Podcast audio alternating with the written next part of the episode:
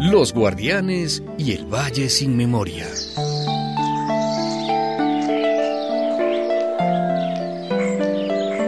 Había una vez un lugar muy, muy lejano que tenía muchos valles verdes y ríos cantores. En ese lugar el sol salía todos los días y brillaba tanto que las flores crecían hermosas y coloridas. Parecía que todo estaba siempre sonriendo. Los hombres y mujeres trabajaban felices. Los niños se la pasaban jugando y todo resplandecía. ¡Ey! La cosecha está bien buena, ¿eh? Han salido la guava, los mangos y las naranjas. Y el café está riquísimo. Mm, y las sandías enormes. Sí, yo quiero los aguacates con azúcar. Están deliciosos. Ajá. En ese lugar vivía Doña Fidelina. Ella siempre subía a los cerros para buscar historias que contar. Decía que los árboles hablaban y que había que escucharlos para aprender los secretos de esta tierra. Cada mañana se sentaba a la mitad del camino sobre su manto azul y colocaba unas hierbas alrededor para que todos los niños y niñas la escucharan con atención. Un día de marzo, Fidelina contó que... En la loma más alta del horizonte hay un bosque de ceibos gigantes. Una vez escuché voces que me susurraron. ¿Qué es eso? ¿Quién me llama? Luego de buscar y buscar por todos lados, Fidelina se acercó sigilosamente a uno de los árboles y puso la oreja sobre el tronco. El árbol le habló. Me contó que hace varios años a este valle llegó una sombra como de humo que envolvía cada rincón y que apenas dejaba respirar. Venía de las ciudades lejanas, pero era muy poderosa y botaba polvos negros. Todas las personas fueron tocadas por aquellos polvos y desde entonces perdieron la memoria. No se acordaban de nada. No se acordaban cómo cuidar la tierra, cómo sembrar, cómo cosechar. Mm, Todos botaban basura, talaban los árboles, quemaban las montañas, contaminaban los ríos.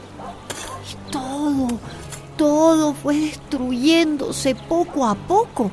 Ni las aguas de los ríos querían ir por ahí. Los peces se habían muerto y todo estaba seco, seco. Los animales tenían hambre. Las vaquitas estaban flacas, flacas, pues no había pasto ni agua y solo les quedaba echarse en la tierra seca y gritar de tristeza. No hay nada que comer. Montañas se veían peladas, peladas, sin flores, ni frutos, ni hierbas, ni nada. A los cuchuchos que siempre vivieron allí, ya no se los veía como antes, pues muchos se habían mudado a buscar nuevas guaridas o incluso habían desaparecido por falta de comida y agua. ¿Y ahora dónde iremos? No lo sé. ¿Quién sabe?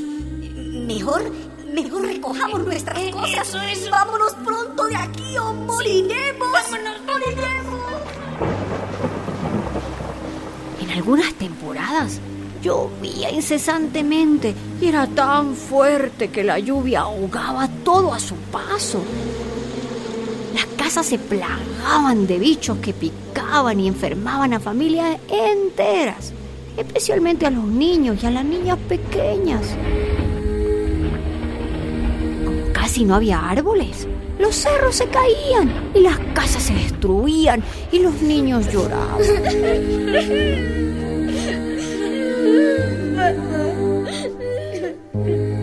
Así pasaron los años y la gente vivía asustada, pues hasta el sol quemaba más fuerte y cada año esperaban inundaciones, sequía y la vida se hacía difícil y muy triste y la gente se angustiaba.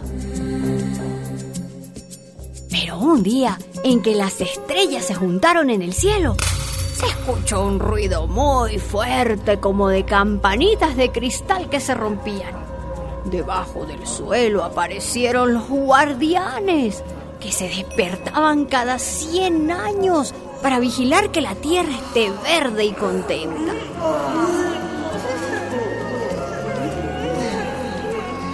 Primero se desperezaron, estiraron las manos, las piernas, movieron sus cabezas y todo su cuerpo. Cada guardián tenía una espada muy poderosa y un corazón rojo que latía con fuerza. Todos empezaron a mirar a su alrededor. Era como si pudieran ver más allá de las montañas.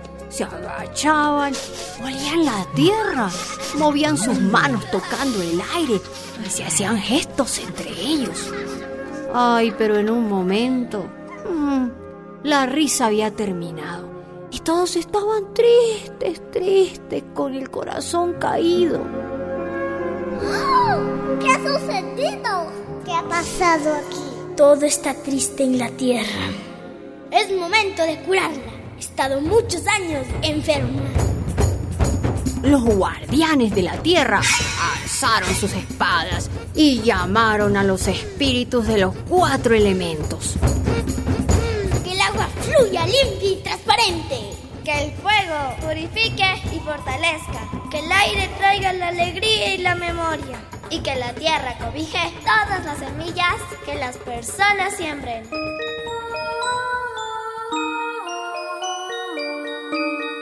Con sus espadas tocaron el corazón de las personas y en cada una nació una flor. Esa flor les hizo recordar la belleza de la naturaleza y su misión para cuidarla. Se olvidaron de la sombra y empezaron a ver todo de colores. Sintieron un estremecimiento en sus cabezas porque no entendían cómo habían olvidado cuidar sus valles y sus ríos. Los guardianes acariciaron cada rincón del valle, limpiando el humo y la contaminación. El río recuperó su hermosura y los peces volvieron a nadar. Las montañas recuperaron su esplendor y se tiñeron verdes y hermosas.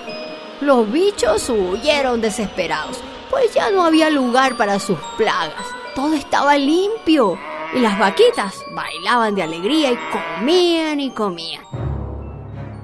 Pero los guardianes buscaban la sombra y no la encontraban. Esta sombra se escondía y corría hacia un lado y los guardianes corrían hacia el otro lado. Buscaban debajo del río, pero ella se iba encima del monte. La sombra quería quedarse, pero los guardianes estaban decididos a proteger la tierra. Al fin la cogieron y con sus espadas lucharon un rato largo hasta que se cayó en el suelo y ya no pudo volver al firmamento. La tierra es nuestra casa. Sin demora, los guardianes soplaron para llamar a la nube de la buena conciencia para que acompañe siempre a las personas de esta tierra. Y no se les olvide que deben preservar sus valles, sus ríos y sus montañas. Al final del día, los guardianes se fueron bajo tierra. Los ceibos estaban contentos y las montañas y las vaquitas y el río y los niños y las niñas.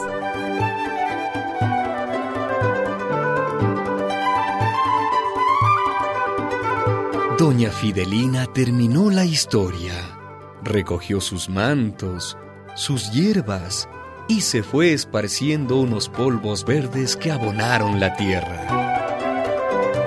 Un arco iris salió y este cuento se acabó. Proyecto de reducción de riesgos frente a desastres con la participación de niñas, niños y adolescentes. Plan Internacional Ecuador, Manabí.